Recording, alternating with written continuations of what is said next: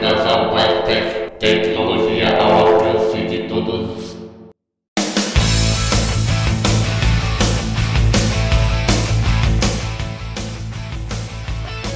Salve galera, eu sou Marlon Souza e sejam muito bem-vindos a mais um episódio do podcast do portal Blind Tech, a tecnologia assistiva ao alcance de todos. No episódio de hoje, gravado no comecinho de novembro de 2016, a gente repercute bastante comentários e e-mails mandados por velhos e novos ouvintes do portal Blind Tech sobre a review do uso do guia de voz da TV Samsung e também sobre outros assuntos. Além disso, a gente fala bastante sobre as últimas notícias do mundo da tecnologia assistiva, Faz algum tempo que a gente já não falava sobre isso e andou acontecendo muita coisa interessante, então chegou neste episódio a vez da gente fazer um bate-papo sobre todas essas novidades. Lembrando, você pode curtir a página do Facebook do portal Blind Tech em www.facebook.com/oficialblindtech. Você pode também, é claro, assinar o podcast da Blind Tech no iTunes ou na sua plataforma preferida. Tanto quem curte a página do Facebook quanto quem assina o podcast da Blind Tech, de uma maneira ou outra, é confortavelmente avisado a cada vez que um novo episódio é lançado. Você pode também, claro, acessar www.blindtech.com.br. Lembrando, nós não temos apenas podcasts, nós temos artigos escritos também. Aliás, nessa fase mais corrida, a gente vai acabar escrevendo bastante, então vale a pena você dar uma olhada no site. Se você quiser também, você pode assinar os nossos RSS e se você não sabe o que é isso, dá uma olhada aí nos episódios passados da Blind Tech que a gente fala bastante sobre o assunto. Por fim, você também pode, é claro, mandar e-mails com críticas, pautas e sugestões para blindtech@blindtech.com.br e a gente vai analisando e lendo na medida do possível.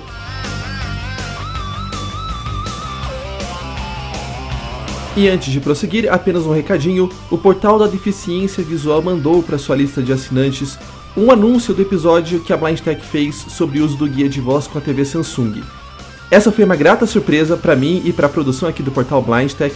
Nós soubemos deste e-mail quando ele chegou às nossas caixas postais, o que significa que ninguém avisou a gente de que isso ia ser feito, e isso nos deixa muito contentes porque alguém lá da editoria do portal da deficiência visual ouviu o episódio e achou suficientemente bem feito ou interessante ou relevante para compartilhar com a lista de assinantes deles, cujo alcance eu estimo seja bem maior do que o tipo de divulgação que a gente vinha fazendo. Então, a gente sabe que muitos de vocês não conheciam o portal, nem o podcast, e que através deste e-mail vocês chegaram e conheceram. Sejam muito bem-vindos, ouçam os episódios antigos porque, salvo exceções, às vezes a gente falou lá do lançamento do iOS 8 ou do iOS 9, a grande parte das coisas que a gente já demonstrou continua extremamente válida e se vocês gostarem, ajudem a divulgar, a contar. Enfim, a Blind Tech quer continuar a fazer da tecnologia assistiva algo cada vez mais ao alcance de todos, Portanto, muito boas-vindas a vocês que, através deste e-mail, conheceram o trabalho e para vocês que já nos ouviam antes, continuem, claro, conosco. Novamente, ao Portal da Deficiência Visual, muito obrigado por esta divulgação que eh, foi feita até sem a gente mesmo saber. E, sem mais delongas, vamos aos e-mails e comentários dos ouvintes.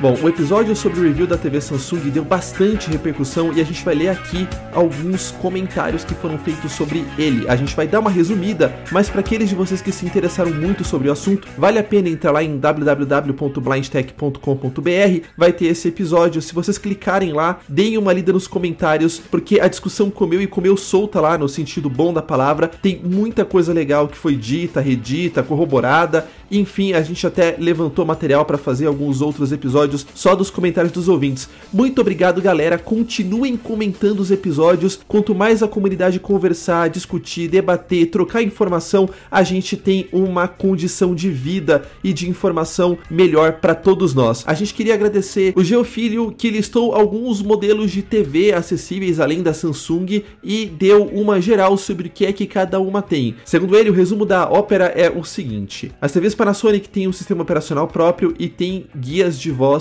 em variados estágios. Algumas das TVs apenas com leitura muito básica, outras com uma leitura um pouco melhor. Já com Android, nós temos modelos da Sony e da Philips, só que a Philips não é muito legal porque o Android está tão, mas tão modificado, inclusive o Marcos Lira também falou sobre isso, que nem o Talkback roda. Então não é uma opção, pelo menos por essa galera, muito recomendada. A Sony tem Android e nela sim a gente consegue instalar o Talkback, eventualmente até o Shine Plus, segundo o Geofilho e o Marcos Lira, mas há avaliações muito, muito diferentes sobre elas. Então tem uma galera que está dizendo que é super legal e tal, e tem uma outra galera que está usando que diz que a TV é excessivamente lenta com o talkback. E aí, assim, quando a gente fala em algo acessível, a gente precisa uh, saber que da mesma forma que um público vidente não suportaria uma TV que, sei lá, demore 5 segundos para mostrar cada linha de um menu na tela, uh, isso também não deveria ser aceitável para gente. Nós usamos, claro, se não tiver outra alternativa, mas mas pelo menos eu não curto muito essa história de TV muito lenta, não. Então, é, uma coisa é você dizer que a TV é usável, né? E aí, por usável, a gente tem N conceitos que a gente pode discutir. Outra coisa é você dizer que ela é acessível ou ela está no padrão que as pessoas que enxergam teriam a usar o mesmo produto, né? No caso da velocidade aqui, incomoda bastante. Muito obrigado, Geofilho, por toda a colaboração que você deu, pelas pessoas que você apresentou o podcast. Aliás, pessoas estas por sinal, como o Marcos Lira, que também nos parabeniza bastante pelo podcast, diz que não conhecia vai passar a acompanhar. Cara, sinta-se muito à vontade. Todos vocês, muito obrigado novamente. E o Marcos Lira estava dizendo justamente que a Sony, na opinião dele, é um pouco lenta com o talkback. Se bem que ele diz que uh, depois tem novos modelos da, da Sony ou do sistema que ele não chegou a testar, mas que aquele testou pelo menos era bastante lenta. O Marcos também falou que a Sony, apesar de ter o talkback e tal, é, impossibilitava ele de fazer coisas básicas, ao meu ver, por exemplo, como a sintonia de canais, né? E aí é que a gente vê o quanto a acessibilidade está carente e o quanto os engenheiros dessas fábricas não testam direito ou não tem alguém que saiba o que está fazendo para ajudar eles a testarem uh, determinados recursos. Porque se alguém pegar qualquer deficiente visual e falar assim, cara, me faz um favor, certifica a acessibilidade dessa TV, né? Muito antes de saber se o Google Chrome é acessível, se dá para entrar no Facebook, se uh, dá para entrar no Skype ou qualquer outra coisa assim, a pessoa deveria falar, olha, no mínimo o que a TV precisa precisa para ser considerada acessível é ter a leitura dos menus e das coisas básicas, dentre elas a configuração de rede, a sintonia de canais e outras configurações que a gente precisa para assistir efetivamente a TV, né? E depois a gente vê esta outra parte. Aliás, uh, o Geofilho também me perguntou uh, se eu fiquei apertando todas as teclas e segurando para ver se alguma delas ligava o guia de voz na Samsung, e foi o que eu falei para ele. Não dava para gastar tempo infinito da loja tentando todas as combinações possíveis. O que me causa um pouco de estranheza é o seguinte: o custo para você documentar em uma área clara do site de acessibilidade da Samsung uma maneira de você ligar ou desligar o guia de voz com um determinado atalho de controle, ou se isso não tiver implementado, o custo para implementar esta pequena ferramenta e documentá-la no site de acessibilidade da Samsung, com certeza é muito menor do que o custo total de produção do leitor de telas em si, né? Então não é uma questão de ai, vai custar muito caro se eu fizer um, um triplo toque do botão menu ou um triplo toque do botão verde ou vermelho ou amarelo ou qualquer coisa assim, ativar ou desativar o guia de voz. Não, é só que ninguém teve a calma ou o conhecimento para ir lá para os engenheiros e falar: este pequeno recurso aqui é essencial. E é essencial, certo? Não me adianta ter um leitor de telas fantástico se eu não consigo ativar sozinho. Então, uh, alô, engenheiros da Samsung, da Sony, da Panasonic, da Google, da Apple, qualquer empresa aí que está pensando em fazer acessibilidade, chamem alguém de user experience com o mínimo de qualificação para ajudar vocês a desenharem os recursos de acessibilidade dos seus aparelhos. Enquanto não tiver alguém ou deficiente visual qualificado, ou mesmo que não seja deficiente visual, mas com o mínimo de experiência de como um cego mexe em determinadas funções de determinados aparelhos, vocês vão andar em roda e vão bater a cabeça e vão continuar entregando produtos péssimos ou muito bons, mas que faltam alguma coisa essencial para serem usados. Fica a dica aí, hein, galera. Fica a dica aí. Pessoal de UX, pessoal de engenharia, vamos, vamos procurar quem entende do assunto antes de sair desenhando recursos de acessibilidade. O Everaldo perguntou aqui sobre aplicativos de controle remoto para ajudar a operar essas TVs. E aí o Marcos respondeu uma coisa e eu concordo com ele. Olha, Everaldo, a gente não vê muita utilidade nesses uh, aparelhos de controle remoto. A não ser que o seu controle remoto seja um controle remoto puramente touch e que a sua TV não tenha o mínimo de acessibilidade para te dizer os botões, mas aí você deveria realmente fugir desse modelo, né? O máximo que você vai ter com um aplicativo de controle remoto no seu celular é o que você já tem nos botões do controle remoto mesmo. E aí, sinceramente, a gente não, não vê muita utilidade. Tá, se o aplicativo for legal, você consegue ler os labels dos botões, né? Que no controle remoto físico não tem. Tudo bem, pode ser. Mas eu não sei se é tão difícil assim também decorar uh, o que cada botão do controle remoto faz, principalmente uh, na Samsung, no caso, que tem aquele app que eu demonstrei, que você aperta todos os botões e ele fala o que eles fazem. Mas de qualquer maneira, é, se você quiser ir atrás desses aplicativos de controle remoto e verificar se eles funcionam ou não, sinta-se à vontade, escreve aqui pra gente de volta. É uh, algo que eu não vejo assim tanta utilidade, mas que a gente respeita muito quem gosta ou quem precisa usar. Se você tem uma dificuldade um pouco maior de decorar o que cada botão do controle remoto faz de fato, pode ser uma alternativa. O Givago, ou a Givago, desculpa, eu não, não consigo saber exatamente pelo nome e pelo e-mail também não ficou muito claro desculpa, cara, é, perguntou se uh, a gente não testaria outras TVs da mesma forma que a gente fez o review da TV Samsung. E aí ele falou: olha, por que, que vocês não conversam com os fabricantes e não descolam os aparelhos e tal? Ou ela, né? Olha, Givago, uh, a gente tem uma produção muito pequena aqui e todos nós temos outras tarefas. Enfim, a Blind Tech não tem fins lucrativos, ela não gera renda, então a gente precisa, lógico, fazer outras coisas para conseguir tocar as nossas vidas adiante. Então a gente não tem tempo de ficar ficar uh, indo atrás das fábricas e descobrindo qual é o departamento de RP, com quem que fala, como que faz ou não faz. Mas uh, a gente gostaria muito de fazer, né? Porque vocês parecem ter gostado da maneira que a gente demonstrou as coisas. Então, se você ou se mais alguém quiser fazer esse meio de campo e tentar ir atrás das fabricantes, dos departamentos de RP para, enfim, negociar a vinda desses aparelhos para a gente testar e depois devolver, não sei como é que funciona, sintam-se à vontade, uh, nos escrevam em blindtech.blindtech tech.com.br. Mandem um e-mailzinho aí se vocês quiserem ir atrás disso, só pra gente uh, saber, né, o que tá acontecendo, senão um belo dia a gente chega aqui nos estúdios da Blind Tech, tem cinco aparelhos de TV que a gente não sabe de onde veio, né? Mas se vocês quiserem ajudar a gente nesse caso aqui, a descolar esses aparelhos, enfim, por favor, sintam-se à vontade. A gente agradece, acredita, né, o trabalho de vocês no ar também e faz essas demonstrações na medida do possível. Muito obrigado pela sugestão. A gente está sempre aberto a sugestões inovadoras desse tipo tipo e também a ajudas. O blog da audiodescrição, não sei exatamente quem de lá escreveu, nos sugeriu que talvez a tecla verde possa ser usada como a tecla SAP. De novo, né? Alô, engenheiros e pessoal de User Experience. Custa chamar a tecla de SAP, porque tecla SAP todo mundo sabe que é. Tecla verde, a última coisa que ia imaginar na vida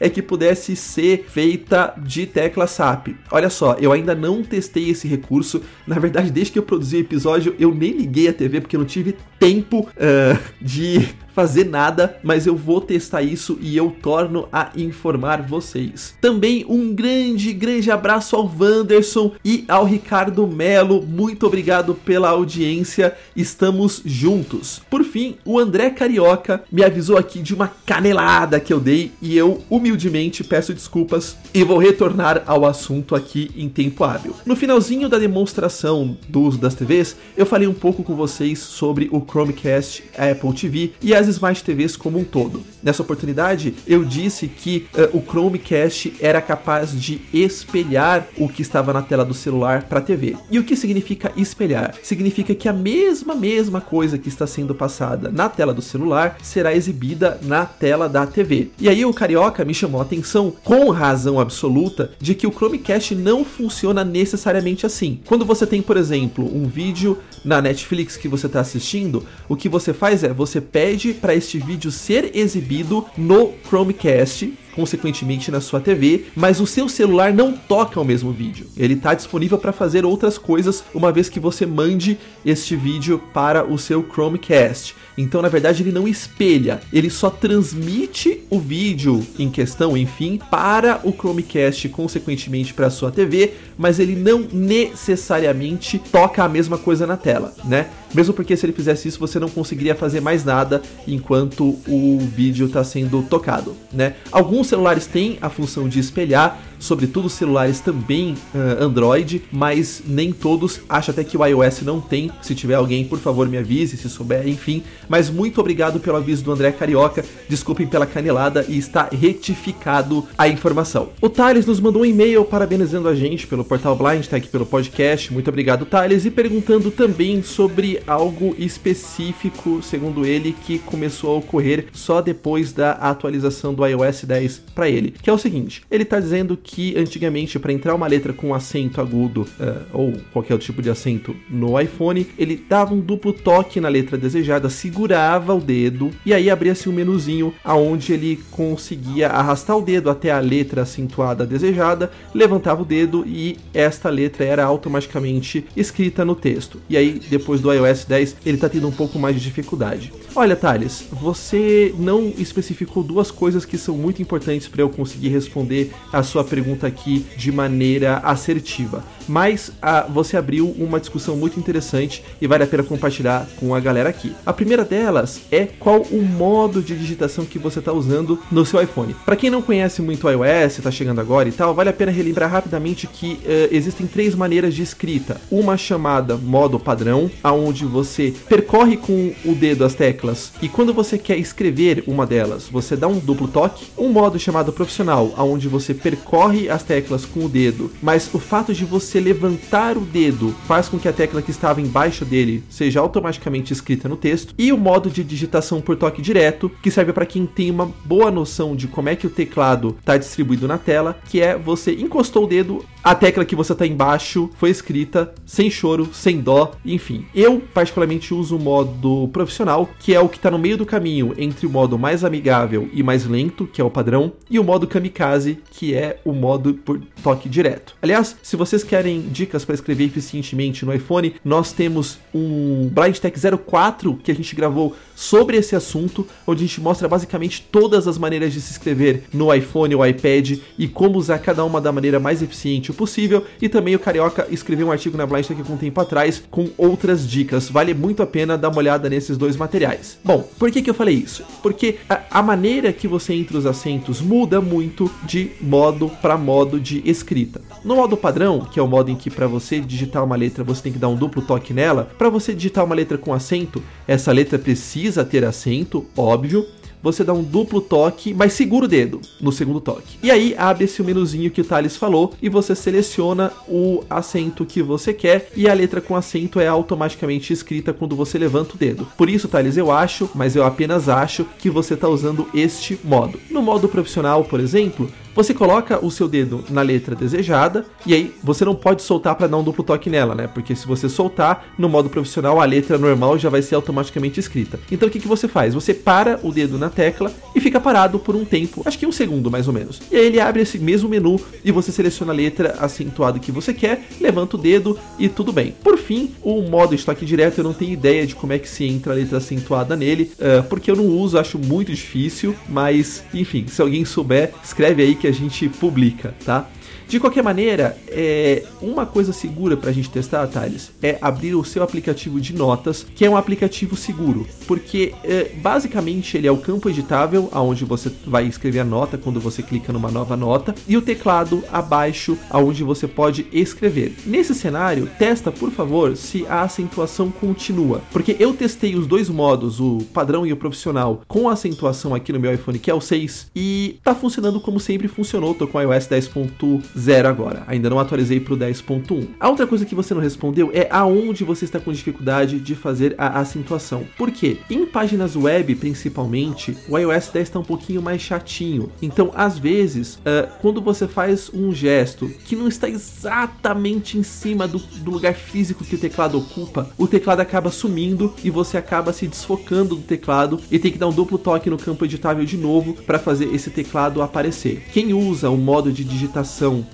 padrão, que é aquele em que você acha a tecla com o dedo, depois você levanta e dá um duplo toque, se acostumou muito a achar a tecla, deixar ela selecionada, então levantar o dedo e dar um duplo toque em qualquer lugar da tela, porque o objeto selecionado ainda é a tecla que você escolheu lá no teclado. Isso não funciona mais em qualquer campo editável. Me parece uma mudança de comportamento da Apple, tá um pouquinho mais difícil digitar de qualquer forma, mas uh, se você puder nos informar o lugar onde você está tendo dificuldade de acentuar e verificar também se dentro do aplicativo de notas a acentuação ainda funciona, vai ser melhor para a gente diagnosticar esse seu erro. Eu até fui a ponto de uh, configurar outros teclados de outros idiomas, Thales. Vale a pena você também dar uma olhadinha só por desencargo de consciência se o teclado que está aparecendo é o teclado de português brasileiro, né? Uh, mas mesmo assim as letras com acento continuam a aparecer. Então dá um pouco mais de detalhes pra gente de onde isso está acontecendo direitinho, em quais situações, cenários de uso e torna-nos avisar se você conseguiu uh, alguma evolução com este problema, tá?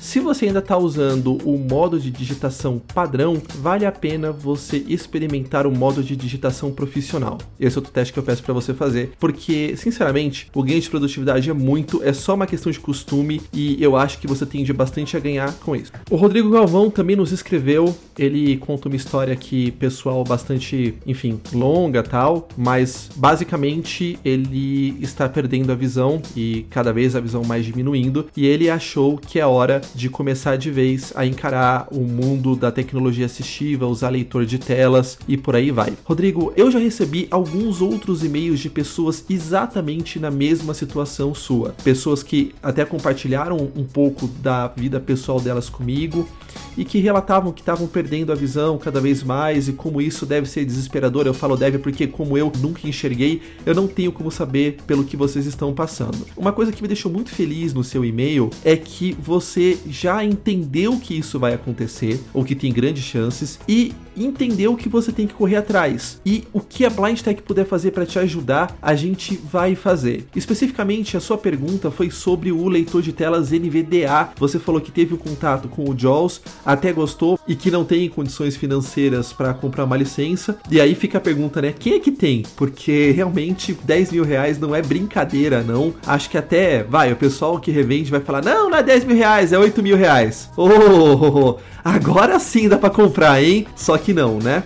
E a gente falou muito, você vai ouvir, você tá dizendo que os podcasts mais antigos estão sendo apreciados por você, muito obrigado. A gente já falou muito sobre os motivos desse preço alto dos leitores de tela e sobre as relações que as fornecedoras de tecnologia assistiva têm, principalmente o governo americano, que é o maior cliente delas e que vai pagar o que elas pedirem. Por isso é que isso tudo chega de uma maneira tão alta aqui pra gente, né? Mesmo assim, ainda tem algumas distorções. Uma licença do JAWS está custando perto de mil dólares dólares né? Uh, se a gente fizer as contas, vai, o dólar a 3,30 daria uns 3.300 reais, mas uh, tá bom, vamos pôr mais um impostozinho aí, porque o governo tem que ganhar dinheiro de todo mundo e não reinvestir em nada mesmo, mesmo para uma minoria que precisa da tecnologia para sobreviver, a gente não é isento, isso é uma baita de uma lambança do, do governo, né? Quer dizer, se liberasse imposto para tecnologia assistiva, o, o governo não ia nem sentir cócegas na arrecadação, né? Porque graças a Deus não somos tantos assim para provocar um rombo enorme nos cofres do governo se não pagarmos impostos sobre tecnologia assistiva e a vida de, de todos nós ia ficar muito mais fácil. Mas tá bom, vai, 3.300, né? Vamos pôr mais 100% de imposto aí. Vai para uns 7 mil reais, né? 6 mil e poucos. E aí, poxa vida, né? Já fica inviável, já fica ruim. Sem imposto já, já ficaria ruim também, mas vamos lá, né? Em 10 vezes sem juros, de 300 reais, quem sabe? A gente compra e aí tem o SMA, né? Para mais duas versões. Então, tá bom, mas aí põe imposto e aí tem mais uns 3 mil reais que vem não sei de onde. Assim, eu não tô criticando as revendedoras, tá? Eu tô deixando isso muito claro. Ah, elas devem ter a razão delas para, enfim, colocar uma certa margem de lucro, precisam viver de alguma coisa, deve ter alguma outra coisa aí que eu também não sei bem como, como explicar. De novo, torno muito isso claro, não tô criticando, mas o fato é que realmente um negócio que em dólares já é caro pra caramba, deveria estar tá vindo por 3.300 reais no mundo ideal, acaba vindo por 9.000, 9.500. E aí, amigo, não tem jeito, não tem, não tem o que fazer, nenhum de nós tem dinheiro, eu acho, exceto um ou outro uh, deficiente visual que tem uma situação financeira muito, muito boa, a gente teria dinheiro para comprar as licenças do JAWS. E o NVDA é sim a melhor solução depois do JAWS no, no, no Windows né? Nós temos também um outro leitor de tela chamado Windows e ele é grátis para todo mundo que tem uma licença do Office 2013 ou superior ou do Office 365, você também pode instalar. Se você procurar aí por Windows for Office no site da Blind Tech, você vai encontrar onde a gente já falou sobre isso e é uma tentativa. Uh, esta é uma versão full do Windows menos os sintetizadores de voz e ela ainda está disponível, não sei mais por quanto tempo, agora que a Freedom Scientific, que é a fabricante Studios se juntou com a GW Micro, que é a fabricante do Windows, fundando o VFO Group, mas de qualquer maneira você pode tentar então o Windows e também o NVDA. Ambos os dois vão oferecer uma grande barreira para você se acostumar. Se você usava o JAWS com muito mais uh, fluência antigamente, que é a questão do eSpeak, que é o sintetizador de voz péssimo, na minha opinião, que tanto o NVDA quanto o Windows for Office usam. E essa é uma coisa que uh, chateia bastante. A primeira vez que você ouvir a voz do eSpeak, você tende a ter um certo desgosto. Algumas pessoas acostumam, outras como eu muito sinceramente, nunca jamais se acostumaram e duvido que irão se acostumar, mas a gente tem que conviver com este crápula, não tem muito jeito, até que alguém é, publique uma versão open source de graça de um sintetizador um pouco melhor. É, se você tiver no Windows 10, provavelmente você consegue usar as excelentes vozes em português do Brasil da Microsoft via SAP 5, mas eu não vou falar sobre isso neste uh, bloco de leitura de e-mails, porque isso rende um episódio full do Blind Tech. Talvez a gente faça isso um dia. É, esta é uma das dificuldades que você vai encontrar.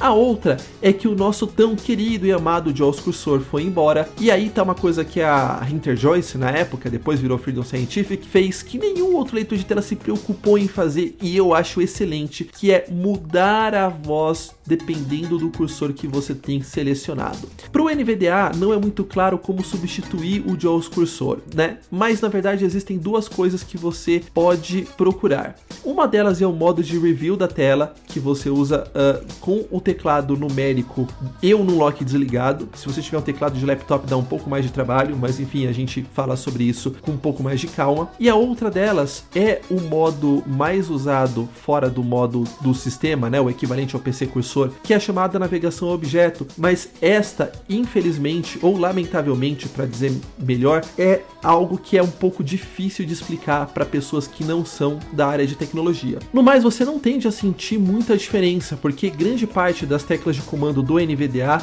são exatamente iguais às do JAWS. O que, que eu aconselho você a fazer? Instala o NVDA na sua casa e tenta usar o computador com ele. Tenta usar o seu Office, o seu Excel, o seu Word, enfim, o que você usa, a internet, para trabalhar normalmente. Coleta algumas das coisas que você fazia bem no JAWS e não consegue fazer no NVDA e apresenta para mim por e-mail e a gente tenta te ajudar com isso, ou eu ou alguém da produção aqui da Blind Tech e eventualmente a gente até faça um case para lançar um episódio de como migrar do JAWS pro NVDA. Eu não sei se o seu inglês é muito bom ou não. Se o seu inglês for bom, tem alguns artigos na internet de como você migrar do JAWS para o NVDA. Na própria wiki do NVDA isso está bem escrito, mas procura por uh, navegação por objetos e por modo de revisão e você provavelmente vai encontrar uma listinha de comandos que vão te ajudar a mexer no NVDA sem tantos traumas em relação a quem mexe no JAWS, tá? Uma outra coisa bem interessante é que a voz do eSpeak é horrível,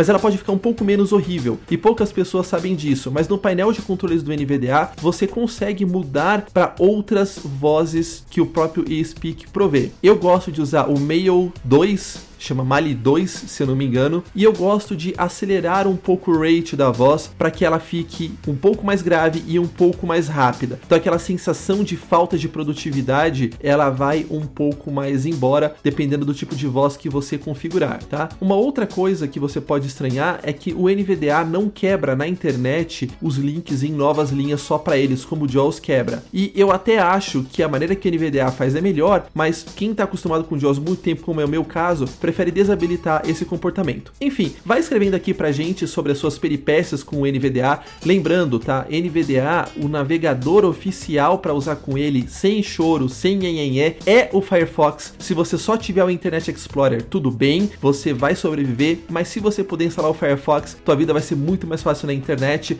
Vai nos informando aí de como é que as coisas andam, que a gente tá super ansioso para saber e conforme os e-mails que você for trocando com a gente forem relevantes, ou a gente faz um episódio só sobre isso, ou a gente vai falando aqui para os nossos ouvintes irem também se beneficiando desse aprendizado. A Clarissa Sanches Kreuzfeld nos escreveu de novo.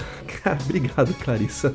Aí você me quebra as pernas aqui. Obrigado pelos elogios. Uh, esse e-mail, para vocês terem ideia, foi do dia 4 de outubro. Significa que a gente tem quase um mês. Tudo bem que a gente não gravou muitos podcasts, mas a gente precisava colocar essa correspondência em dia. E ela tá uh, fazendo várias considerações aqui sobre uh, demais formatos da Blind Tech que a gente inaugurou, né? Novamente, vale a pena falar rápido para você que é novo aqui na Blind Tech. Além destes episódios que vocês estão ouvindo, que são os episódios episódios completos, onde a gente tem leitura de e-mail, demonstração e tal. A gente tem uh, o Blind Tech Express, que deveria ser o que o episódio de hoje é, porque a gente vai falar basicamente uh, de coisas da tecnologia assistiva, que é como se fosse um jornal, e aí nesse a gente não lê e-mails, a gente não comenta tanta coisa assim, é uma coisa um pouco mais condensada. A gente tem o Blind Tech Talk Show, que é quando a gente sai um pouco da tecnologia assistiva, e esse é um contrato que a gente faz com vocês e vai falar um pouco sobre vida diária. Este orgulhosamente co-apresentado pela Atena comigo. Uh, a gente tem também os Blind Techs Extra,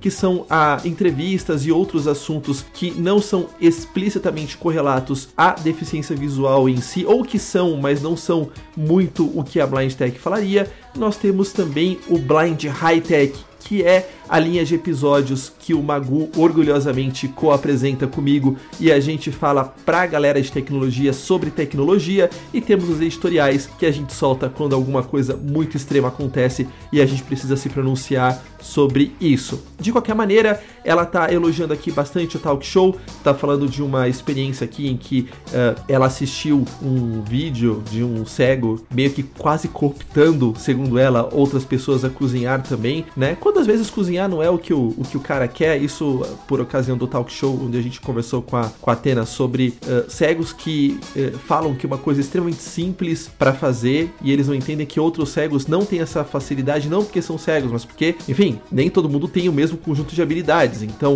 uh, dessa responsabilidade que a gente tem antes de dizer que alguma coisa dá ou não para fazer e tal. E aí, enfim, são considerações bem relevantes aqui, Clarice. Eu concordo com você. A gente tem que deixar muito as vaidades de fora, né? Do mesmo jeito que eu não manjo nada de música e manjo um pouco mais de tecnologia, tem gente que manja muito de música e não manja nada de tecnologia. E o que a gente está tentando fazer aqui sempre é levar o conhecimento básico sobre tecnologia assistiva para que as pessoas consigam ter uma vida, uh, enfim, com qualidade, posto que, como elas não enxergam, elas estão mais ou menos amarradas à tecnologia assistiva, já que o mundo sem a tecnologia assistiva vai ficar um pouco mais complicado. Mas muito obrigado. Obrigado também pelas suas considerações sobre o Blind High Tech. Uh, a gente está preparando coisas por aí, é que a correria tá muito grande mesmo, mas aguardem que boas coisas virão. Também uh, a Clarissa tá dizendo aqui que ela não conseguiu uma maneira de fazer o arroba no entrada braille via tela e realmente em espanhol ela disse que até conseguiu fazer, mas quando o teclado tá para português, ela não conseguiu. Nem você, nem ninguém, tá, Clarissa? Porque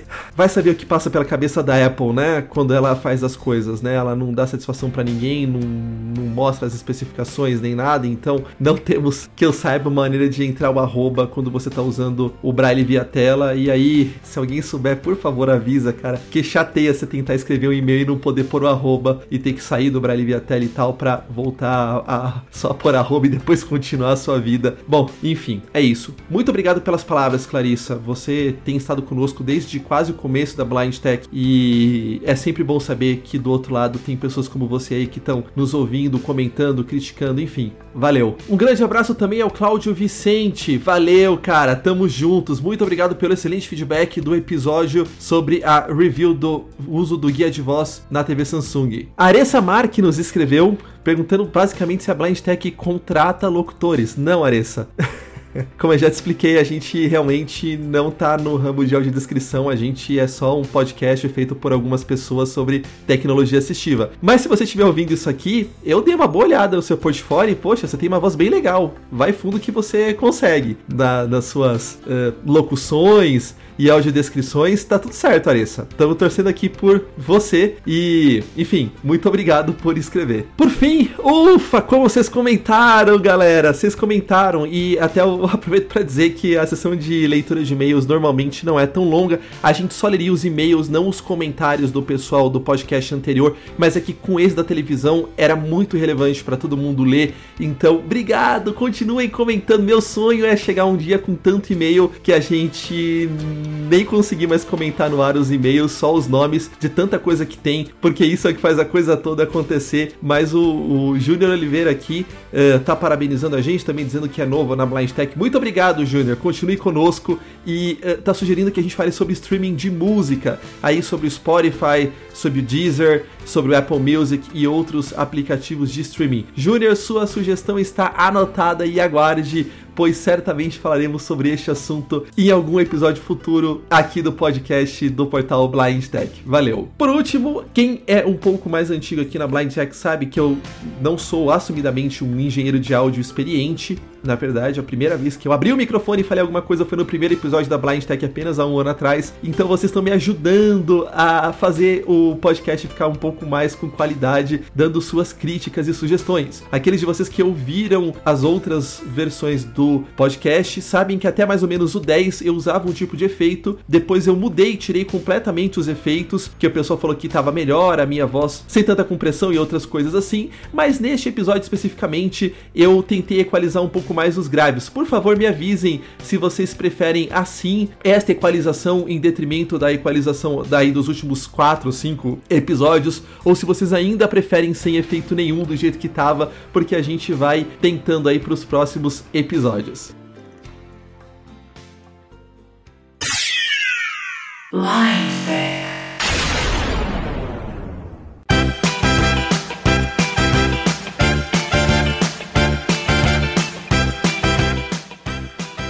Bom, a gente vai falar de três notícias básicas. Vamos falar muito do lançamento do JAWS 18 que aconteceu agora, bem na semana que a gente gravou esse podcast. Tem algumas novidades interessantes e é sempre bom a gente ficar ligado porque muitos de nós usamos versões do JAWS no trabalho. Enfim, vamos falar sobre o evento que a Apple fez no finalzinho de outubro de 2016 e tem muita coisa correlata com acessibilidade e tecnologia assistiva que a gente pode tirar de lá. E também vamos falar de algo que nós repercutimos no Blind Tech 17. Quem estava ligado soube da tendência. Estamos falando do Orbit Reader, uma linha Braille de 20 células que eh, custa abaixo de 500 dólares, apesar das linhas Braille custarem normalmente bem mais que isso, né? Lá pelos seus 2.000, 2.500, até um pouquinho a mais, e era uma promessa da American Printing House for the Blind e um grupo de pesquisa Braille que eles iriam conseguir fazer uma linha Braille com, tudo bem, 20 caracteres, tal, uma taxa de atualização um pouquinho mais lenta, de cerca de um segundo, mas que custasse abaixo dos 500 dólares. E aí a gente ficava pensando, né, pô, mas todo mês, todo ano alguém fala alguma coisa assim e ninguém nunca consegue. Será que vai? Será que não vai? E Bom, já estou falando sobre esse assunto, vou continuar. Temos mais um fortíssimo indício de que sim, vai! E como eu falei lá no texto do podcast de abril, eu falo agora de novo. Eu quero mais presente. Quem de vocês me dá? Quem de vocês me dá? Eu quero, eu quero. Porque realmente é um sonho. Uma linha Braille compatível com todos os principais leitores de tela do mundo. Ou com drivers próprios ou uh, simulando um Versa Braille, que é um outro display, e também que ofereça edição de texto on-board e que possa ler textos gravados na própria memória dele por menos de 300 dólares. Vamos fazer as contas aqui, cara. São 1.200 reais. Dá para comprar em quatro vezes de 300. Bom, é claro, né? Vai ter imposto, nhanhanhã, nhanhanhã. Mesmo assim, vai chegar aqui no Brasil por um custo muito menor do que chegariam as linhas Braille mais clássicas, vamos dizer assim. E dá muito ânimo. Qual é a novidade em relação a isso? Quando você tem um produto que alguém mostra um protótipo e fala, olha, provavelmente vai ser lançado um dia, talvez, você põe as suas esperanças se esse produto te agrada. Agora, quando uma associação séria como a APH lança inclusive o manual desse produto e dá detalhes de funcionamento dele, aí, rapaz, aí acreditar na existência desse cara fica mais fácil. E foi exatamente o que aconteceu. Tem link aí para vocês uh, do site Blind Bargains, do artigo deles, e consequentemente o link para o manual desse produto. Aparentemente vai rolar mesmo, a coisa tá séria. Vamos esperar muito, porque isso sim terá uma possibilidade de revolucionar a maneira que a gente usa linhas braille aqui no Brasil. Esse é um negócio extremamente caro, muitos de nós precisam, né? Quem está tentando aprender um idioma estrangeiro, quem está tentando programar em linguagens extremamente deselegantes e toscas, tipo Python, que exige dentação, uma linha braille pode fazer toda a diferença. E também, por que não, produtores e hosters de podcasts como eu, que tem que ler e-mails de ouvintes e artigos e pautas, não precisarão mais ficar parando a gravação ou então deixando ela num silêncio que depois será removido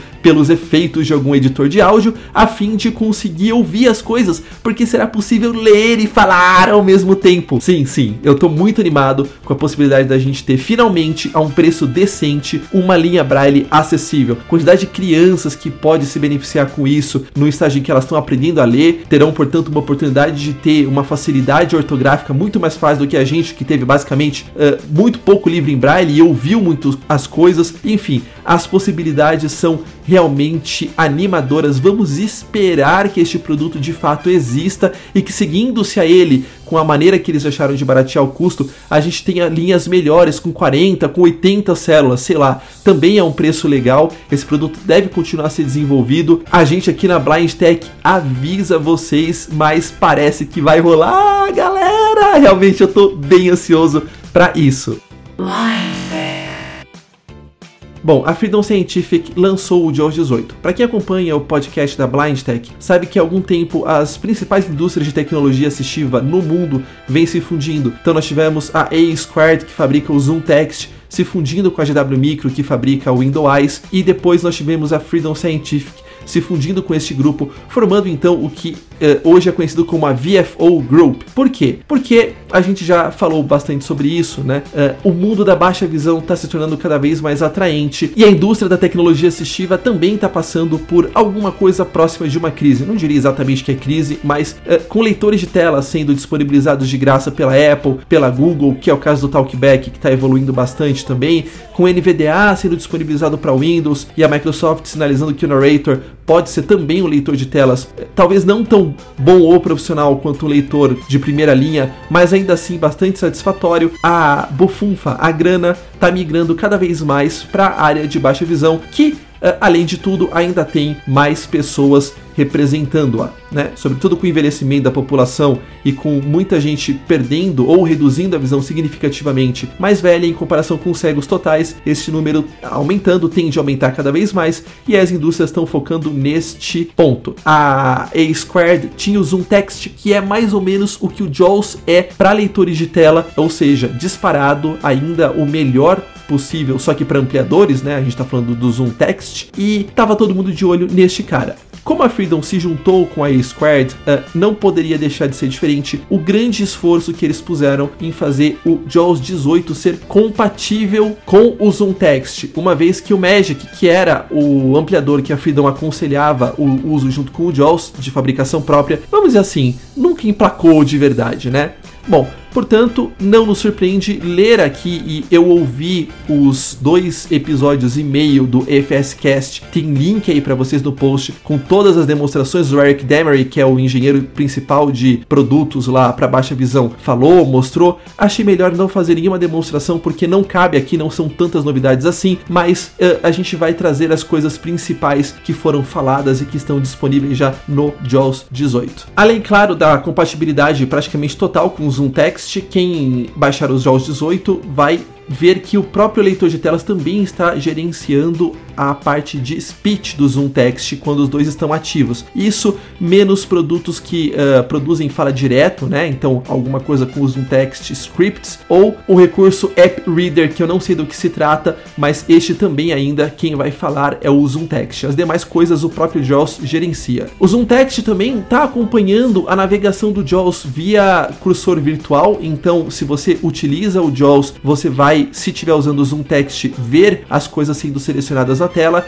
e também no modo Say All, né, quando você bate Insert seta para baixo e deixa o JAWS lendo uma tela inteira, normalmente um documento, alguma coisa assim, o Zoom Text consegue acompanhar com, enfim, a seleção, né, uh, mostrando na tela o que o JAWS está falando. A Freedom também nos avisa que nas teclas de atalho que conflitam entre o Zoom Text e o JAWS, se o JAWS estiver ativo, as teclas serão as dele. Então precisa remapear as teclas de atalho do Zoom Text para outras. Também avisa que o Zoom Text está funcionando muito bem com os recursos touch do JAWS. Além disso, agora falando especificamente só do JAWS, nós temos uma nova ferramenta de migração de configurações. Aqui no Brasil não é muito comum, né? Mas os JAWS eles têm um dentro do menu Utilities um utilitário chamado Merge Utility. Isso serve para quê? Quando você instala uma nova versão do JAWS, você consegue importar as configurações de versões anteriores. Se bem que no caso do 17, como quebrou muito o formato de arquivos de configuração, enfim, entendam como os arquivos de dicionário, de configuração, de frame e por aí vai, entre ele e o 16, não dava para importar. Mas normalmente era instalar a versão do JAWS, usar o Merge Utility e ele falava, falava assim: olha, eu encontrei uns arquivos de configuração aqui do JAWS, sei lá, 13, 12. Você quer importar? Você falava que queria e ele já importava as preferências, os scripts, tudo pro novo JAWS. Essa ferramenta foi reescrita e tem alguma coisa bem interessante que eles fizeram, cara, que vai facilitar demais uh, todo mundo que usa JAWS em laboratório ou coisas assim, que é a seguinte: agora você consegue não só importar as configurações, como exportar também. E quando você exporta as configurações do seu JAWS, uh, ele salva em um único arquivo. Então, os seus scripts, as suas frames, os seus gráficos, os seus keymaps, né, os arquivos JKM que você usa lá com gerenciador de teclado, tudo, as suas configurações de página, ele junta tudo num arquivo e você distribui este único arquivo. Agora, por que, que isso é legal? Porque, evidentemente, você vai deixar de ficar copiando um monte de pasta para lá e para cá entre instalações do JAWS. Essa ferramenta também permite que você escolha o que você quer exportar. Então, vamos supor que eu seja um cara que entenda um pouco mais de JAWS lá no trabalho e eu configure as ferramentas para funcionarem melhor com o JAWS lá. Então, instalo os scripts, faço configuração, isso, aquilo, tal, não sei o que. Agora eu posso escolher as configurações que eu quero exportar, exportar para este arquivo único e distribuir para que as outras pessoas lá no trabalho, por exemplo, já importem tudo que precisa para suas próprias cópias do JAWS. Isso, evidentemente, do JAWS 18 aparentemente para cima, certo? Uma outra coisa que a Freedom Scientific fez foi nas páginas que usarem o area de diálogo, porque uh, muitas páginas estão fazendo isso agora, né? Elas estão usando marcações para que, uh, por exemplo, um diálogo de, do tipo você tem certeza que você quer apagar esse arquivo ou não, ele seja desenhado em HTML. E até então, os nossos leitores de tela não reconheciam isso. Quer dizer, o VoiceOver já reconhece, o NVDA, quando dá na telha, reconhece, mas o JAWS não. E normalmente o que acontecia é que você nunca sabia bem qual parte do HTML fazia parte dessa caixa de diálogo, e aí quem teve que usar painel de controles da local web para subir site vai saber muito bem do que eu tô falando, né? Uh, e o que era a parte do restante da página, né? Quem enxerga não consegue tirar o foco daquele diálogo.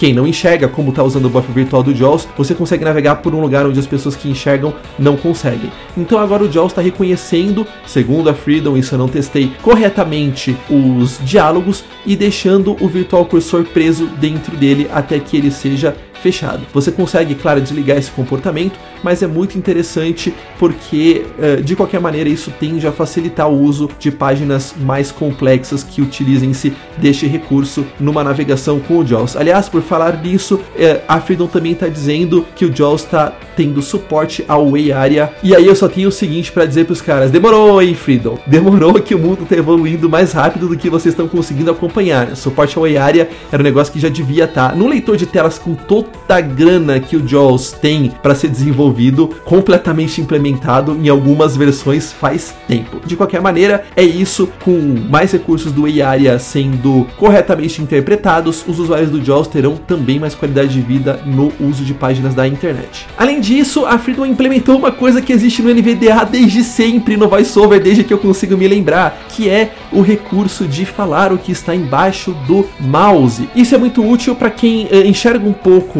poder passar o mouse e ainda assim ouvir o que está abaixo do ponteiro. Agora o JAWS também tem este recurso. Coisas interessantes que eles fizeram que eu não sei se o NVDA tem, acho que não, e que o VoiceOver com certeza não tem, é o seguinte: se você precisar mover o mouse reto, vamos dizer assim, para cima ou para o lado, e segurar a tecla JAWS ou Caps Lock ou Insert, ele garante que a outra posição do mouse não seja uh, influenciada. Por que isso? Porque nem todos nós conseguimos ter uma noção exatamente do que é reto, né? Então suponha que eu esteja passando o mouse da esquerda para a direita. Se eu segurar o Caps Lock ou o Insert, por mais que eu desça um pouquinho o mouse, eu suba um pouquinho o mouse, ele ficará travado ne neste eixo. Então isso é bastante interessante. Da mesma forma, se eu estiver movendo o mouse para cima ou para baixo com o Caps ou o Insert seguros, se eu mover o mouse um pouquinho mais para a direita, um pouquinho mais para a esquerda, isso vai ser ignorado, ele mantém o mouse neste eixo. Você também vai poder configurar as coisas que quem usa o VoiceOver no Mac já sabe bem como funcionam, que é o quanto de tempo ele demora para ler o que está abaixo do cursor, ou então o que exatamente ele lê, com quantos detalhes e por aí vai. A Freedom também implementou uma coisa que o VoiceOver tem lá para iOS desde sempre, para Mac desde mais ou menos um ano atrás, se eu não estou bem enganado e que o NVDA trouxe, que é o Audio Ducking. Sim, amigos, se você não sabe o que é Audio Ducking, é aquele efeito legal e bacana que faz com que qualquer volume de qualquer música ou outra coisa que não seja leitor de telas abaixe confortavelmente quando o leitor de telas quer falar. Tem gente que gosta, tem gente que não gosta. Eu gosto pra caramba no iPhone. Usaria no Mac se esse recurso não tivesse bugado, mas ele tá. Ah, Apple, a sua acessibilidade no macOS. Bom, enfim. E uh, com NVDA, sinceramente, eu não tive a curiosidade de usar para ver como funciona. Também é muito útil para quando você entra naquele site chatíssimo de internet que sai berrando alguma coisa a plenos volumes e você não consegue mais ouvir o seletor de telas falando. Agora, claro, se você ativar esta opção, tudo que está tocando vai abaixar para que o seletor de telas fale. A entender como isso vai funcionar nos produtos da Freedom, esta é a primeira versão em que algo assim funciona, também depende dos subsystems do Windows. Vamos esperar que funcione direitinho. No mais, desafiam aqui que a parte touch tá muito melhor, muito mais responsiva, precisa, né? Precisa, precisa, porque realmente essa era uma parte bem precária ainda de desenvolvimento e também é possível, via acessibilidade do Windows, linkar, por exemplo, um botão, se você estiver usando um tablet ou dois botões que seja, do hardware desse tablet para puxar o leitor de telas automaticamente. Então, normalmente esse recurso vem configurado para o Narrator já no Windows 10, mas você consegue ir lá e falar: olha, a, o JAWS é a minha tecnologia assistiva de preferência, então quando eu der esse comando para subir o leitor de telas, você vai subir o JAWS. Lembrando, nas telas seguras, o Narrator é que sobe se você fizer esse gesto aí não tem muito jeito, mas uma vez que você sai da tela segura, se você subiu uh, de dentro de uma tela segura o JAWS ou o Narrator, que seja através dessa combinação de teclas de hardware, você vai ter já o JAWS subindo. Atenção Samsung! Alô, alô Samsung! Tá todo mundo fazendo uma maneira de você ligar ou desligar leitor de telas via botão de hardware. Fica a dica aí, hein, Samsung? Fica a dica vai de novo contratar alguém que sabe o que está fazendo na área de user experience ou engenharia, ou de preferência nas duas, né? Para ajudar você a desenhar os teus leitores de tela para TV e outras coisinhas mais aí de forma mais interessante, com recursos desses funcionando. Life. Bem, e a Apple no finalzinho de outubro de 2016 fez o seu evento, que também já é tradicional, não tanto quanto o WWDC, mas ainda assim a gente sempre espera para ver o que acontece, e rolaram umas coisas bem interessantes. Em primeiro lugar, meus amigos, na abertura do evento, que é importante, né, uma coisa sempre muito de gala, muito cerimoniosa, vocês acham o quê?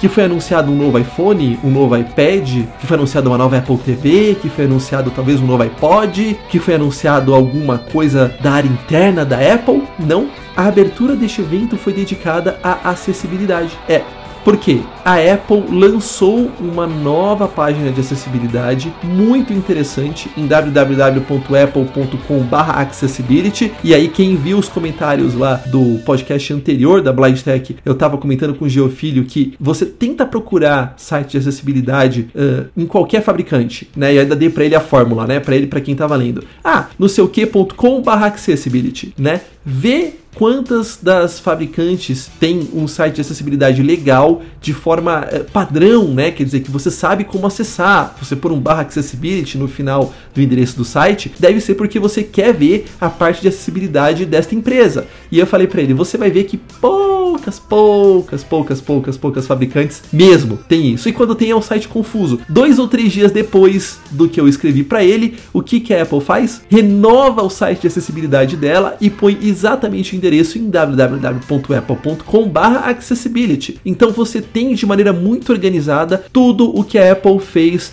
uh, de acessibilidade para os seus produtos você tem vídeos, você tem outros recursos, inclusive de terceiros. A Apple Vis, por exemplo, está citada lá. A Blind Tech, evidentemente, não, porque provavelmente a Apple não sabe que a Blind Tech existe, mas de qualquer maneira já está valendo. Não precisa referenciar a gente, não. É só ter um site decente de acessibilidade que já ajuda bastante. Eu ia tentar reproduzir o vídeo aqui para vocês, mas podia dar problema com direito autoral, sei lá. Ele também, lamentavelmente, só está em inglês. E neste vídeo principal da página, eu pelo menos não achei audiodescrição. Se bem que eu toquei com Windows e não com ah, algum dos aparelhos da Apple, então não sei se isso pode ter alguma coisa a ver. Mas de qualquer maneira, ah, aí está a Apple abrindo o evento de outubro com acessibilidade. O que é que está por trás disso? Esta é a parte que provavelmente ninguém aqui do Brasil e poucas pessoas de fora vão falar para vocês, mas a gente aqui da Blind Tech conta. Bom, a NFB, National Federation for the Blind, tem uma convenção que rola normalmente todo ano, na segunda metade do ano. Ela rola em paralelo com uma outra convenção da ACB, cujo acronismo eu não me lembro o que significa, e essas duas movimentam cegos americanos e outras pessoas que fazem parte dessas associações, advogados, ativistas, consultores, eh,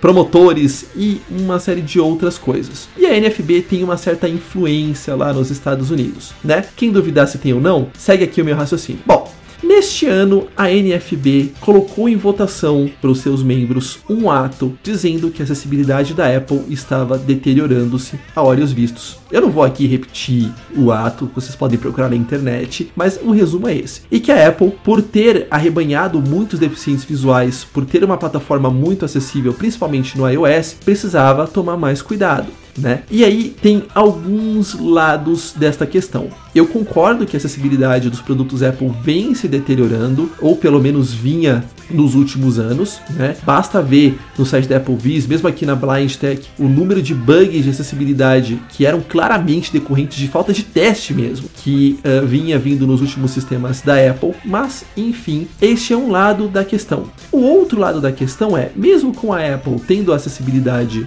um pouco decadente, principalmente no setor de garantia da qualidade, eu diria, porque eles estão inovando ainda e tal, por que é que a NFB não foi atrás de companhias que têm acessibilidade muito, mas muito atrás para os seus produtos. Alô Samsung, alô, alô, alô Philips, estamos falando de vocês, tá? Não só de vocês. Alô Google, e esse talkback aí? Precisa melhorar ainda para chegar no nível aceitável de acessibilidade. Eu sei que vocês estão melhorando, mas cara, me dá um décimo do dinheiro que vocês ganham no mundo, que eu faço 10 vezes o que vocês fizeram em 10 vezes menos tempo. Então, por que, que a NFB não foi atrás destas companhias também e só uh, fez um estardalhaço em cima da Apple? Não sei. E aí tem algumas especulações, eu não vou entrar no mérito aqui, mas é isso. Se por um lado a Apple realmente precisava levar um puxão de orelha, porque foi ela que nos acostumou a esse alto padrão de acessibilidade que a gente tem, por outro, a gente se pergunta por que, que a NFB foi reclamar só dela. Bom,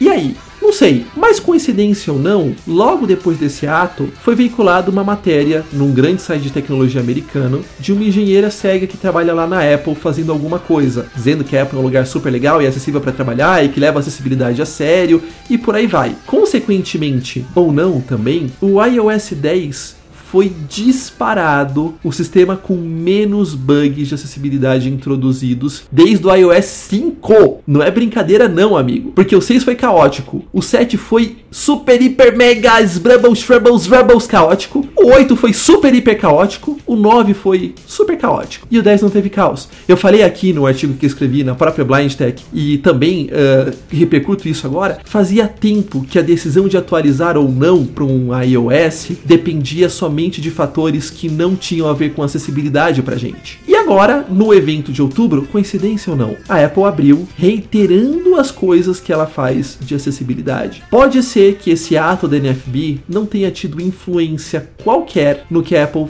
faz. Pode ser que a Apple acordou para as necessidades de acessibilidade novamente. Pode ser, ou não. Isso a gente nunca vai saber. Mas o fato é que a Apple, de novo agora, pelo menos no iOS 10 e no macOS Sierra, mandou muito melhor do que ela tinha mandado nas últimas versões dos sistemas. Tem problemas? Tem. O macOS é um campo minado, tem uma porrada de coisas que deveriam obrigatoriamente ser melhor, né, dona Apple, hein? Suporte a PDF que quase ninguém usa no estudo, no trabalho, na vida real, né? Né? Que mais? Uma navegação web sem tantos bugs, mas enfim, a gente vai falar disso depois. Seja como for, pelo menos o número de novos bugs não cresceu e no macOS Sierra o sistema está rodando muito mais rápido do que ele costumava rodar uh, em termos de velocidade do voiceover mesmo, né? Bom, passando isso, a Apple falou de um aplicativo chamado TV que vai ser lançado para Apple TV. Aqui no Brasil, eu acho que isso não vai pegar, eu já explico para vocês por quê. Qual é a lógica do aplicativo TV? É ser uma espécie de central de vídeo para sua Apple TV, né? Porque hoje, ah, eu quero assistir um vídeo Netflix eu tenho que abrir o app da Netflix. Agora quero assistir um vídeo no YouTube, tenho que abrir o aplicativo do YouTube. Ah, agora quero assistir um arquivo no TED Talks, tenho que abrir o TED Talks. Ah, agora eu quero assistir, enfim. E o que a Apple planeja com o aplicativo chamado TV é que ele faça isso. Então você fala assim: olha, eu quero assistir tal coisa.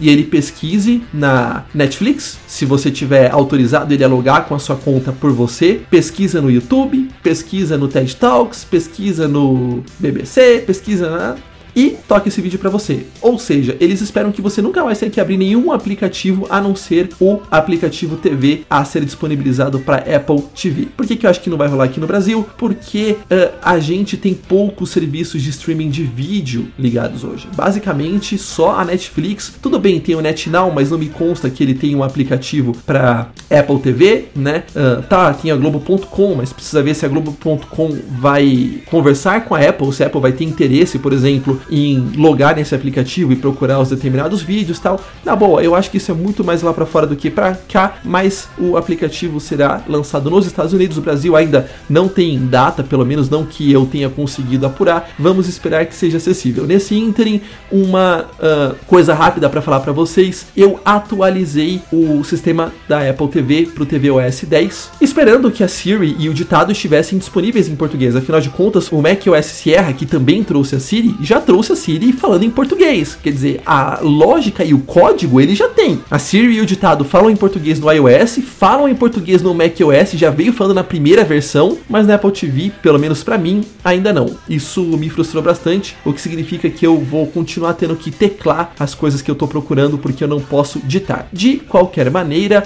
da Apple TV era isso, e agora a gente vai falar da principal estrela do show, o MacBook Pro. E aí, Bom, a coisa é um pouco mais polêmica. Em primeiro lugar, isso não é segredo para ninguém, porque sempre acontece todo ano mesmo, as especificações do MacBook Pro foram ampliadas, então maior memória, maior HD, mais rapidez de processamento, tela com melhor resolução e aquelas coisas todas. Não vale nem a pena falar muito sobre isso. O trackpad, para quem não conhece o Mac, eh, é onde a gente faz a emulação do mouse, mas também aonde o VoiceOver emula a tela física para a gente conseguir passar a mão e operar o Mac mais ou menos como se fosse um iDevice, né, um iPhone, um iPad, tá maior e isso pode ser bastante interessante para usuários de VoiceOver. Também o Mac agora tem quatro portas USB-C do tipo que não são compatíveis com praticamente nada nesse mundo ainda e só Para não dizer que só, felizmente, mas felizmente mesmo, o plug de fone de ouvido padrão foi mantido, não foi estripado, tal como a Apple estripou do iPhone. Mas além das quatro portas USB-C e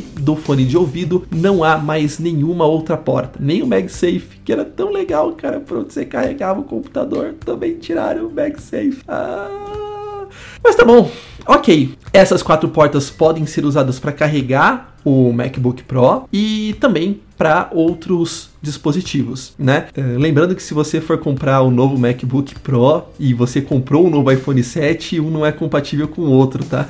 a Apple, a Apple. É, por quê? Porque não tem um cabo do iPhone USB-C para você conectar no seu próprio Macintosh, né? E aí, quando você faz um produto compatível com o seu ecossistema, mas não compatível com o mundo, você pode dizer: Eu estou forçando o restante do mundo a evoluir comigo! Ha! Mas quando você faz um produto incompatível de última geração com seus outros produtos de última geração, dá vontade de perguntar se os engenheiros não tinham se conversado lá na fábrica, né? Do tipo, ô oh, meu, vou lançar um troço aqui. Ô oh, meu, vou lançar um troço aqui também. Esse aqui conversa com esse? Não. Era bom fazer isso conversar, né? Era. Enfim, coisas que passam pela cabeça da Apple e a gente nunca vai entender. De qualquer maneira, são quatro portas USB-C, elas são extremamente rápidas. Se o mercado adotar mesmo esse padrão e tudo uh, diz que deve adotar, né? É, o conjunto de periféricos que se conversam com esse tipo de coisa vai aumentar, mas por enquanto, se você for comprar o seu Mac Pro, se prepara para comprar uns adaptadores aí. Além disso, as belas e simpáticas teclas de função. Sim, amigos, aquelas teclinhas, o F1, F2 até o F12 e as teclinhas depois à direita lá do F12 foram, como é que eu vou dizer? É, descartadas. É, sim, não tem mais F1, F2, não tem. No lugar, a Apple está implementando para o MacBook Pro mais avançado uma barrinha chamada Touch Bar, que vai ter, bem no esquema inacessível dos laptops que rodam Windows, que tem aqueles botões para ligar o Wi-Fi, desligar, ligar Bluetooth, desligar acima das teclas de função, sabe? Então, mais ou menos vão ter uns botõezinhos desse mesmo jeito, só que no lugar das teclas de função. Aí vai ter um botão, também touch, para você trazer as teclas de função à baila no lugar. E também vai ter, vejam os senhores, touch ID implementado no botão Power. Ou seja, você vai poder encostar o seu dedinho e se autenticar como administrador no seu Mac, fazer coisas com Apple Payment, isso se ele vier para o Brasil um dia, quem sabe, e sair autorizando outras coisas por aí. Bom, quem é usuário de VoiceOver deve estar me perguntando, Marlon, mas e agora? Como é que a gente vai fazer? Porque o VoiceOver faz uso pesado dessas teclas. E aí, a Apple uh, disse, né, de forma oficial lá para Apple Vis o seguinte: para você ligar ou desligar o VoiceOver, você vai apertar a tecla Command e dar um triple tap, um triplo toque no botão do Touch ID, que até onde eu entendi também é o mesmo botão Power. Fazendo isso, o VoiceOver sobe e o VoiceOver desce. Para as demais funções, você vai usar as teclas numéricas então de 1 a 9, no lugar do F1 ao F9. E a Apple não explicou o que, que vai acontecer do F10 ao F12. Mas isso não vai conflitar, vocês me perguntam, com outros comandos? Sim, vai conflitar. E por isso, nessa substituição, você terá que apertar também a tecla Function. Então, VO, teclas Ctrl Option mais F1 no novo MacBook Pro será o equivalente a Ctrl Option, as teclas VO, mais a tecla Function, mais a tecla 1. Isso chateia, né? Porque a Apple tem a mania de pensar, principalmente para o Mac, que cegos são criaturas que têm 25 dedos, não 10. Enquanto você tem comandos no JAWS com duas teclas, na Apple você tem comandos com 5, talvez 6, quem sabe? Então isso é meio crítico, porque comandos do tipo, sei lá, VO Shift F1, então já, já são quatro teclas, vão virar comandos do tipo VO, ou seja, Ctrl Option, mais Function, mais Shift, mais F1. E é claro que você consegue pôr o Command também nessa brincadeira. Então você poderá ter VO, mais Command, mais Function, mais Shift, mais o número 1. Aí, amigo, haja dedo, porque chega uma hora que você cansa de fazer esse tipo de coisas. Bom, mas é isso. Uh, a Apple diz que a touch bar, que é a barrinha que substituirá as teclas de função, poderá receber até 10 gestos simultaneamente. Haja dedo, né, cara, para espremer em cima lá da barrinha. E ela diz também que, é claro, o VoiceOver terá determinados gestos acessíveis na Touch Bar, como uh, é o VoiceOver hoje no trackpad e também nos produtos iOS, ou seja, eles garantem que vai haver acessibilidade completa a mais este novo recurso. Não duvido. Agora, o quão vai ficar prático você ter que ficar enfiando a mão no function e nas teclas numéricas para compor comandos que já eram de si complicados no VoiceOver para Mac, bom, essa já é uma outra história. Enfim, a decisão da Apple está tomada. Uh, o MacBook Pro mais básico, né? Porque nós estamos falando do mais avançado.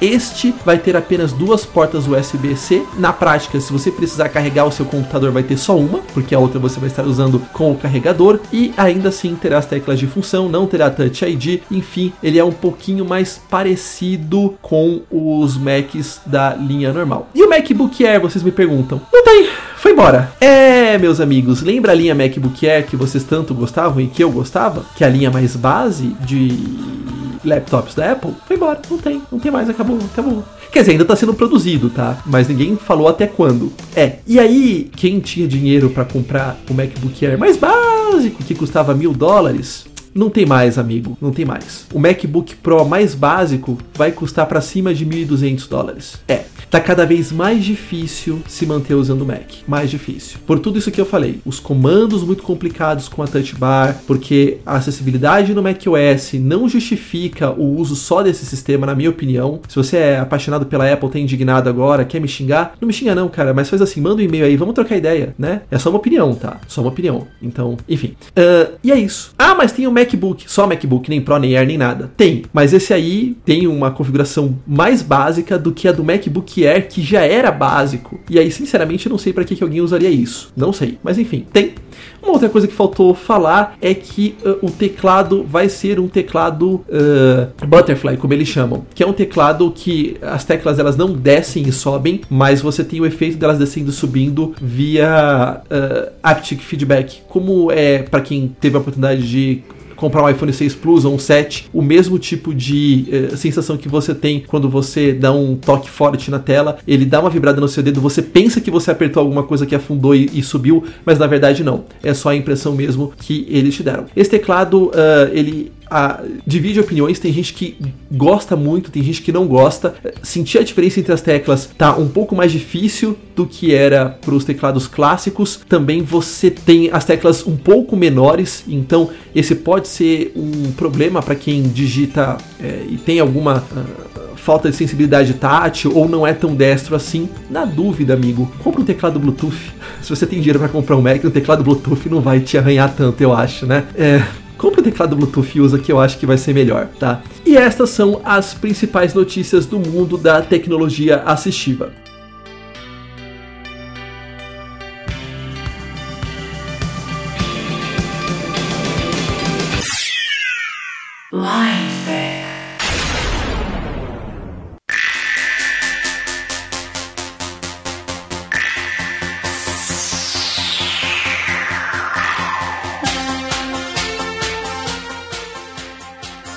E assim termina mais um episódio do podcast do portal Blind Tech, a tecnologia assistiva ao alcance de todos. Agradecemos em primeiro lugar a Deus por ter permitido que este episódio fosse para o ar, também a Atena na produção e a todos vocês que nos ouvem e nos acompanham, você que está conosco desde o começo e você que também está chegando agora. Lembrando, vocês podem curtir a página oficial da Blind Tech em www.facebook.com/oficialblindtech, assinar o podcast da Blind Tech no iTunes ou no podcast preferido para sua plataforma e também acessar www.blindtech.com.br para ler os nossos artigos escritos. Vocês podem também mandar e-mails para blindtech.blindtech.com.br contendo a sua sugestão, a sua crítica ou então a sua sugestão de pauta. Muito obrigado pelo prestígio, pelo companheirismo e pela audiência, e até a próxima!